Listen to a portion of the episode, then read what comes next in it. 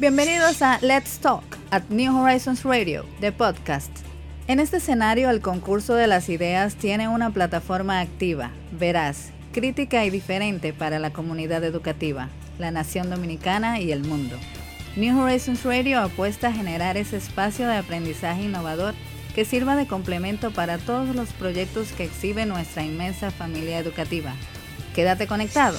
Un nuevo capítulo comienza ahora. Gracias por continuar con nosotros acá en New Horizons Radio. Y bueno, pues como anunciamos antes de la pausa, hoy vamos a hablar de bienestar. Y con nosotros se sienta una experta en el tema de la arquitectura eh, en, favor del bienestar de, de, todos, en todos los espacios en los que nos desarrollamos, en los que convivimos, donde nosotros nos pasamos el día a veces más que en nuestra propia casa. Pues estamos en, las escuelas, Pero estamos en los trabajos.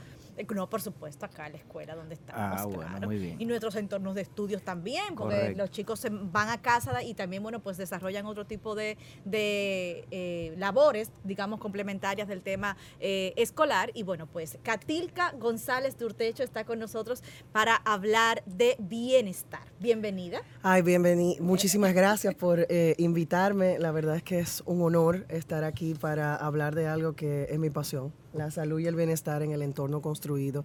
De verdad que muchísimas gracias. ¿Tú, er, ¿tú eres arquitecta de formación o médico, doctora? ¿Cuál es tu background? Arquitecta de formación con especialidad en diseño de hospitales y certificada eh, Fitwell Ambassador, embajadora de Fitwell, que es el estándar de bienestar y salud ya fuera del hospital. Ok, pero, pero acá vamos a hablar de escuelas, de colegios, de bienestar y salud en los colegios. En ese sentido, los niños todavía no están enfermos. O si están ah. enfermos, debemos de aquí promover que se sanen dentro del ambiente escolar. Cuéntanos un poco, ¿cuáles son las... Eh, ¿Cómo debe un director escolar, cómo debe una profesora, cómo debe un padre evaluar la, eh, eh, la capacidad de dicho centro, de primero de promover el bienestar de, su hijo, su hija, de los alumnos en dicho centro y qué debemos nosotros de hacer para garantizar que ese bienestar va vinculado a el ejercicio de la docencia. Mira, es importantísimo lo que acabas de, decir porque el bienestar nos incluye a todos y en el espacio construido, eh, los materiales de construcción, por ejemplo, eh, tienen unos ingredientes para ser construidos, ¿verdad? Entonces, eh, yo le llamo la receta, el label de atrás que dice lo que tienen los materiales. Hay muchos materiales tóxicos, muchos materiales tóxicos que afectan el espacio construido, lo que respiramos, lo que olemos, causando enfermedades crónicas serias. También. Asbesto, cemento, algunas pinturas con plomo. Pinturas con plomo, eh, PVC, plástico, eh, todos los plásticos, mobiliario Mobiliario, por ejemplo, mobiliario que no esté diseñado eh, correctamente, que no sea ergonómico. Que, coja polilla. No, y que no sea ergonómico, que ah, no te, que no te soporte el cuerpo, que no tenga las alturas necesarias. Eh, pero básicamente. Nosotros eh, los zurdos, por ejemplo, perdona que te interrumpa, sufrimos toda la vida con el tradicional pupitre, ¿verdad? Exactamente. Que se que teníamos acá en el colegio cuando era en la época nuestra, gracias a Dios ya eso ha evolucionado un poco o bastante, eh, ya no sufrimos tanto. Eh, yo una de mis hijas es zurda y ya ella tiene un espacio donde escribir y cómo escribir, pero en aquella época nosotros teníamos que torcernos de una manera que nos afectaba riñón, espalda y todo lo demás. Claro, ¿no? Y también, por ejemplo, en el diseño del mobiliario, conocer a tu población de estudiantes y diseñar los espacios para este niño que es más activo que kinestésico, que no es verdad que se va a pasar la hora sentado, que tenga una opción de él pararse de donde está sentado y coger la clase parado, o sea, levantarse y tener un lugar donde no que va a molestar a todo el mundo, sino que se pueda parar y escuchar a la profesora parado. Eso es, eso es un, ese es un desafío interesante el que tú planteas, eh, porque para que eso se logre, en primer lugar, eh, lleva muchas cosas desde el punto de vista del método pedagógico, ¿no? Eh, me, vienen, me, arrojan a la, a la mente, qué sé yo, 20 cosas que pueden suceder alrededor de eso, que habría que evaluarlas, pero ciertamente vemos hoy en día inclusive que se ofertan escritorios que tú puedes ponerlo de pie para que entonces la persona siga trabajando, pero de pie, vuelva y se siente. Eh, por ejemplo, los que sufrimos de lumbalgia sabemos que una de las primeras cosas que te dice el neurólogo o el fisioterapeuta es, mira, cada 30 minutos tienes que ponerte de pie para que no sufras de eso. Ana no me deja aquí en el estudio, tengo que cubrir una hora. Entonces ya ahí yo estoy padeciendo de ese problema. Un conejillo de Indias. Sí, Pero eso que eso se llama diseño activo. Entonces eso ese es el centro de todo el bienestar, porque el sedentarismo, el sedentarismo tiene una, una cola que viene detrás, que es lo primero es la obesidad y todo lo, que se arrastra a través de las enfermedades crónicas que vienen a través de la obesidad. Por ejemplo, eh, la película Wally, la película Wally es el mejor ejemplo de lo que el sedentarismo puede lograr y de lo, de inclusive de lo que nosotros como educa como eh, eh, dando clases y cosas podemos enseñar a nuestros hijos, a nuestros alumnos, inculcarle ese valor medioambiental y ese valor a, la protección de lo que tenemos. Wally es el mejor ejemplo de lo que pasa en una sociedad que dejó de moverse y que se puso cómoda. O sea, la verdad es que, es impresionante. Una de la, el diseño activo que te promueve, promueve el movimiento, promueve espacios que te generen movimiento, que te permitan tú ejercitarte. Entonces, eso, eh, cada, a un adulto trabajando 90 minutos, y eso va entre los muchachos y también en todo el personal que trabaja. Crear espacios que generen bienestar en los profesores, por ejemplo, flexibilidad espacial, donde yo pueda eh, crear casos, estudiar, compartir con otros profesores, métodos, de métodos de dar clases y todo, porque tenemos un reto muy grande. O sea, nosotros somos eh, inmigrantes digitales, pero tenemos alumnos que son nativos digitales. Entonces, ya no es lo mismo, o sea, los profesores tienen que ser muy creativos y la creatividad es la profesión del futuro, ¿eh? O sea, ya todas las profesiones que estarán en los próximos años venideros serán todas las profesiones que promueven la creatividad, la resolución de problemas, el pensamiento crítico. Entonces tenemos que crear espacios, como tú bien dices.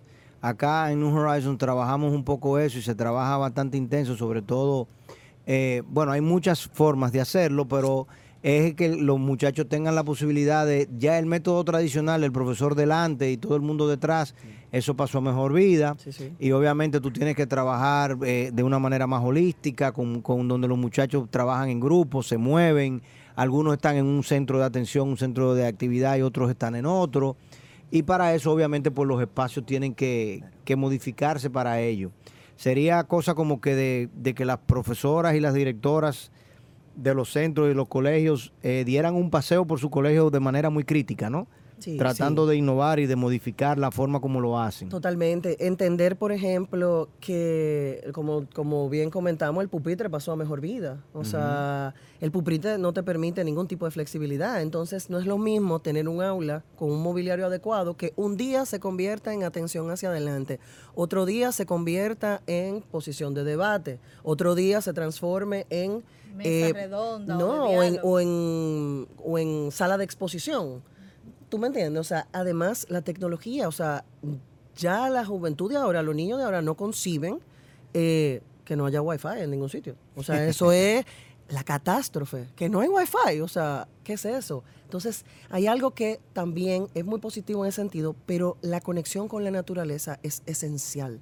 Señores, hay un libro que se llama, que lo escribió, déjame buscar mi notita del nombre del autor, es Robert Lowe, que se llama Last, Last Child of the Woods. O sea, cómo salvar a nuestros hijos del desorden de déficit de naturaleza.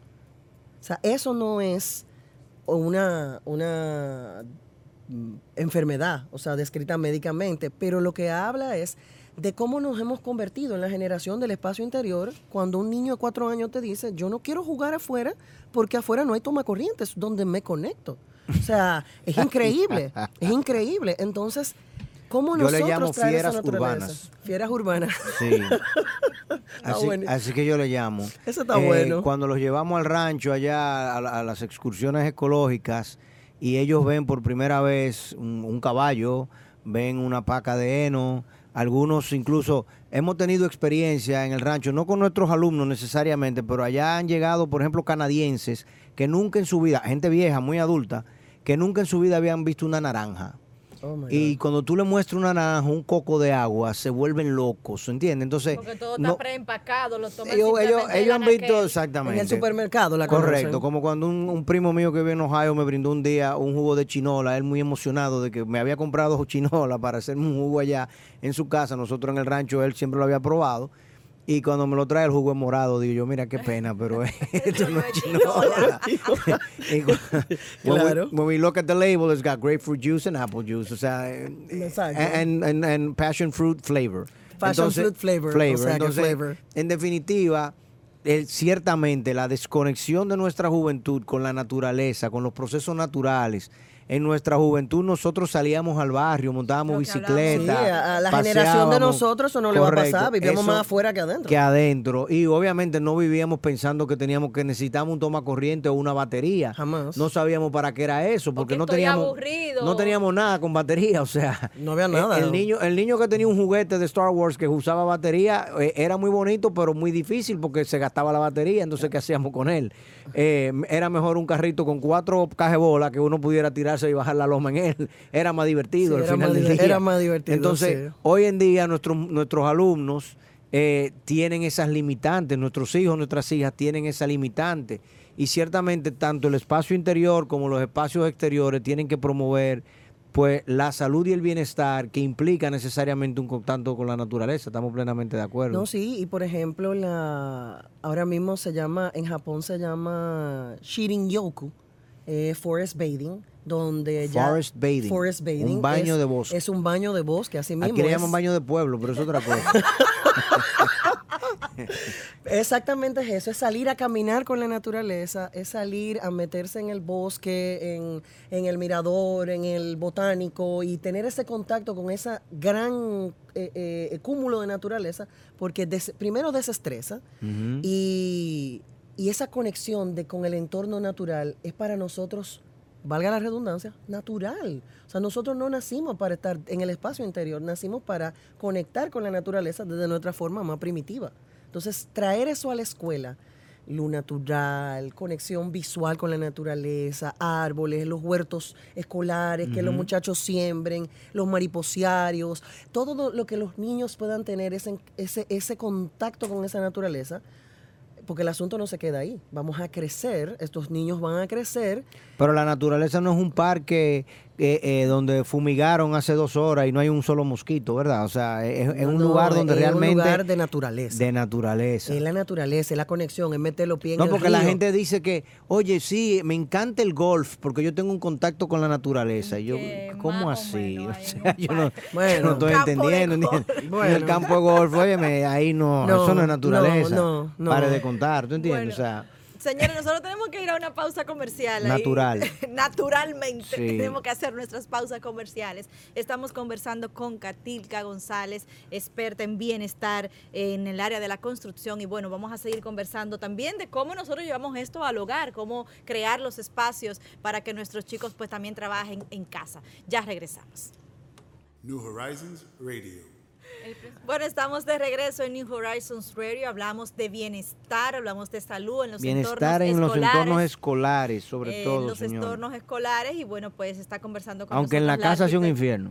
No, tiene que ser integral, ah. tenemos que mirar todos los... Porque no hago nada con eh, respirar aire puro la mitad del día, el resto del día, entonces no, no estoy haciendo nada no solamente es respirar eh, aire puro, sino que... Hice una analogía. Correcto. Oye, lo que Catilca está hablando es de crear espacios y escenarios, primero en el colegio, luego tendremos que hacerlo en el hogar también, donde los muchachos primero puedan eh, expresarse, si su naturaleza es cinética, como ella dice, entonces tienen la posibilidad de desplazarse, de moverse, de pararse, no, no estén en, en una posición sedentaria permanente pero si su, su actitud, su, su eh, naturaleza es más pausada, pues que también encuentren un espacio donde meditar, donde leer, donde reflexionar y lo hagan de una manera pausada. Obviamente, el escenario ideal, sobre todo nosotros acá en la escuela, desde el punto de vista del método pedagógico, primero tenemos que lograr unos objetivos pedagógicos y el entorno y el escenario tiene que ser favorable a eso,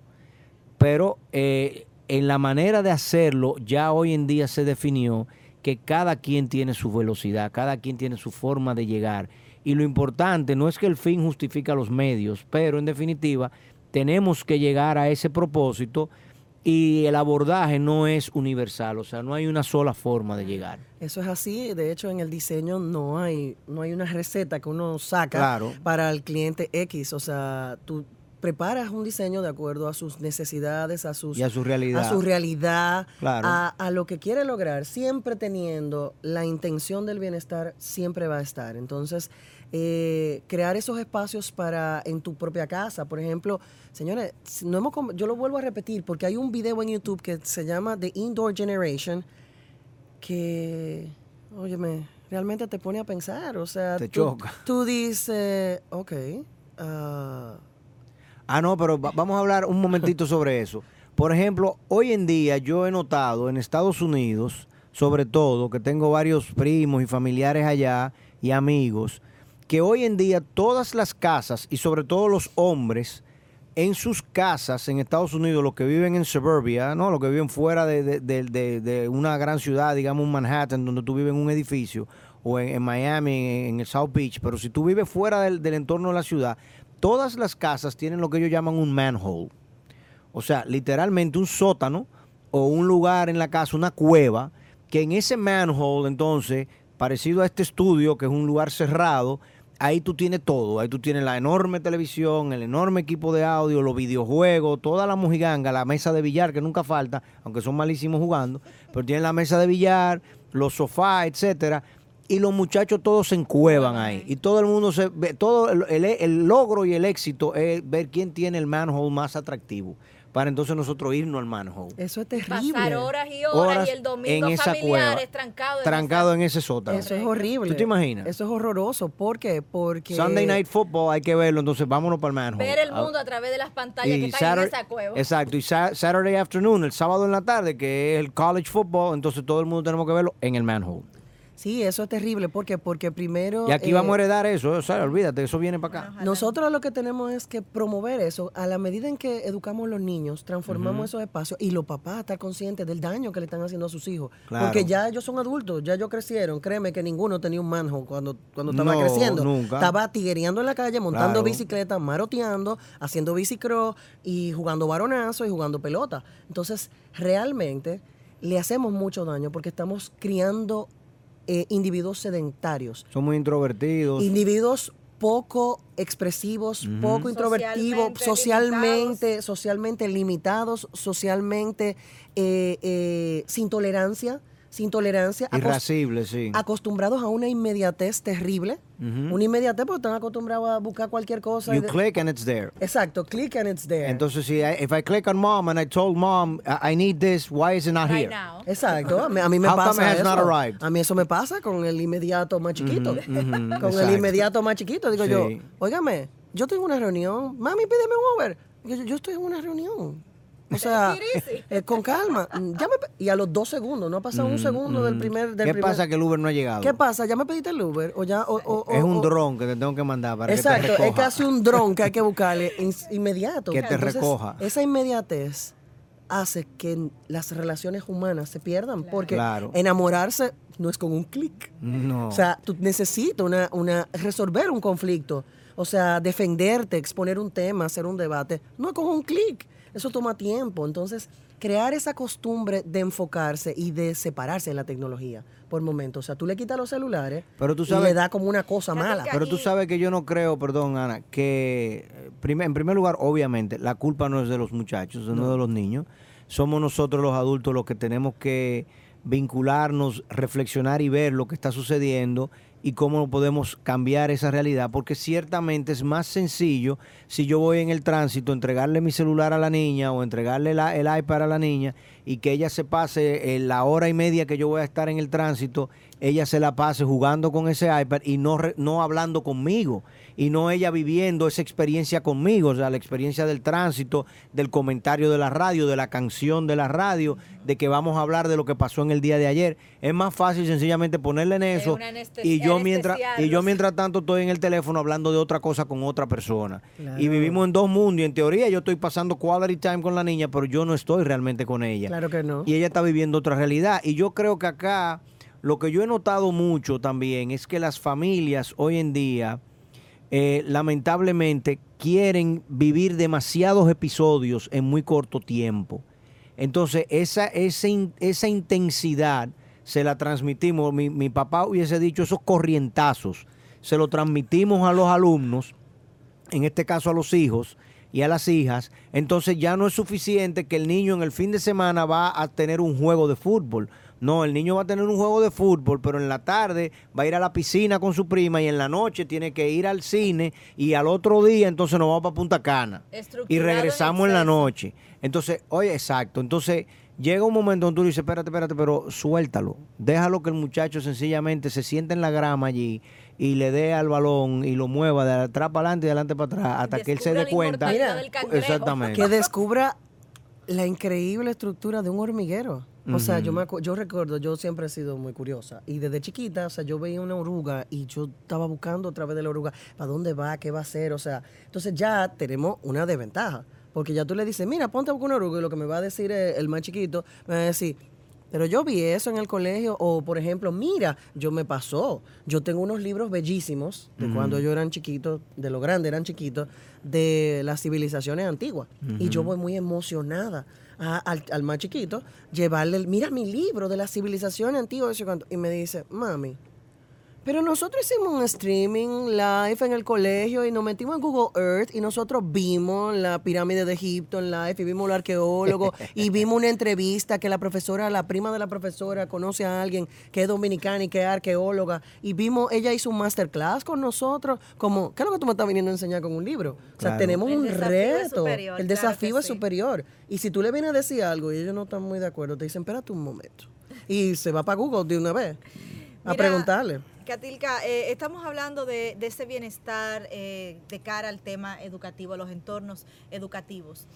Ya tenemos la edificación, ya estamos operando, somos una estructura, eh, una institución de muchos años.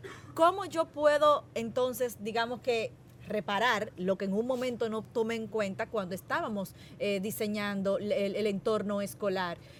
Hay, hay métodos en los que yo puedo verificar si al final de cuentas las pinturas que tengo en mi pared, las estructuras que tengo construidas, cómo yo rediseño si de repente no tengo los suficientes espacios o la suficiente luz o las lámparas adecuadas en el salón, cómo entonces yo puedo, digamos que reparar lo que el daño que durante hecho durante tiempo pues no tomé en cuenta.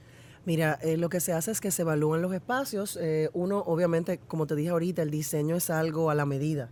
Entonces sería conocer la cultura escolar, conocer la metodología de enseñanza y entonces empezar a ver, ok, eh, eh, que, que, la profesora nos cuente qué pasa en el día a día, si de repente los que son más inquietos están más inquietos de la cuenta normalmente, o cuando ella nota que hay un cambio de conducta cuando están en un salón, o los, eh, porque por ejemplo podemos tener, ahora tenemos hasta los retos de los...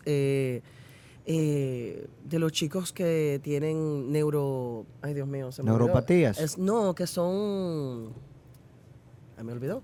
Que, tienen, que están dentro del espectro autista, que tienen déficit de atención, que están en un entorno escolar, pero esos niños mm, son brillantes, son brillantes y son grandes eh, assets en, en, cualquier equipo de trabajo. Correcto. Pero necesitan ciertos espacios para entonces tú no lo vas a aislar, tú no lo vas a excluir. Tú tienes que diseñar eh, un diseño incluyente. Entonces, por ejemplo, la luz natural beneficia a todo el mundo.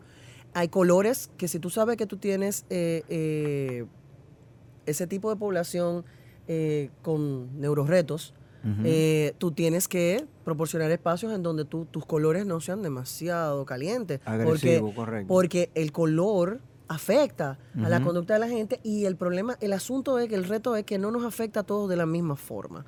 Entonces, eh, los colores calientes, que son los colores más intensos, eh, generan calor y como generan calor generan una energía. Entonces, si tú tienes una población de muchachos kinestésicos, tú le vas a poner el color brillante en la cancha. Tú le vas a poner el color brillante en el patio, pero dentro del aula que tú quieres que se puedan enfocar, tú no vas a usar ese color tú lo vas a usar quizás en, un elemento discreto, pero que no prime en el espacio. La iluminación, o sea, le vas a cuidar los ojos, la iluminación natural es vital. La ergonomía, la flexibilidad espacial, que le permita a la profesora tener espacios de eh, extroversión, de debate, de introversión, de foco, la movilidad dentro del aula y los espacios vital. porque estamos hablando de los muchachos? Los profesores. Los profesores, o sea, crear los espacios en que los profesores tengan ese contacto con la naturaleza, ventanales que miren hacia afuera, jardines interiores, paredes verdes. No es solamente colocar una matica, es hacer toda una estrategia de bienestar en donde todo el que ve, todo el que entre a la institución perciba ese cambio de relajación, no, de relajación, de bienestar cognitivo, porque la idea es eh, todo vamos diseñando para que nuestro cerebro se le bajen los decibeles, como digo yo, se le baje el estrés y la rapidez y el tapón y todo lo que hay para generar eso. Bueno, señora, aquí en el trópico para bajarle la velocidad a los muchachos, ese es un desafío. Todo un desafío. Catilca, el tiempo es el gran, eh, Así es. el que define qué podemos y qué no podemos. Vamos a tener que invitarla a una nueva sesión para que venga por acá y obviamente a que todos juntos trabajemos no solamente por el bienestar de la población escolar en los colegios privados, sino también en las escuelas públicas y que todos podamos escuchar un poco sobre estos consejos para nosotros garantizar en el futuro que nuestra población escolar, que van a ser los profesionales de mañana, eh, sigan manteniendo un contacto con la naturaleza, sean personas más holísticas, sean personas más íntegras, porque, porque tuvieron a lo largo de su vida pues una, una, relación con su entorno, con sus ciudadanos, con sus eh, compañeros de colegio y de escuela, mucho más integral y no se sintieron separados en una esquina. Sobre todo eso que tú hablas, los niños con deficiencia neurológica o con, con particularidades neurológicas, uno tiene que crear una currícula, uno tiene que tener un programa que permita sacar lo mejor de cada quien. El que es bueno para música, que tenga un espacio para la música. el que es bueno para el arte, que tenga un espacio para el arte. El que es bueno para los idiomas, que tenga un espacio para el idioma. El que es bueno en matemática, que tenga un espacio para la matemática. Y el que es bueno en las disciplinas activas físicas, pues que también tenga su, espacio. Es que las diferencias es lo que nos hace ricos. O sea, hay que enseñar a la gente a pensar y la individualidad de pensamiento y de, de habilidades que tenemos, cuando las juntamos todas, creamos lo mejor. Excelente. Estamos plenamente de acuerdo. Señores, muchísimas gracias a Catilca, a la arquitecta Catilca González, que estuvo acá con nosotros. Eh, venimos en breve con nuestras notas finales que son bastante intensas. New Horizons Radio.